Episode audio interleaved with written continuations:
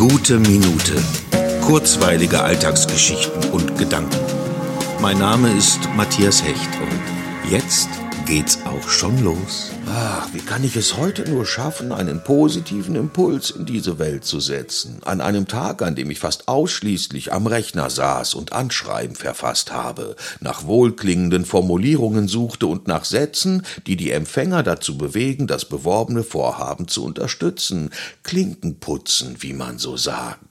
Da kann man wie immer nur gespannt sein, ob es eine erfreuliche Antwort gibt. Aber das ist man doch grundsätzlich die Hälfte der Zeit in seinem Leben, oder? Gespannt auf Positives, in Erwartung auf etwas, das einen erfreut, sei es die geringe Stromnachzahlung oder der Gewinn im Kreuzworträtsel beim Lotto oder der Tombola auf dem Stadtfest. Jeden neuen Tag könnte etwas überraschend Schönes passieren oder die erwartete gute Nachricht eintreffen.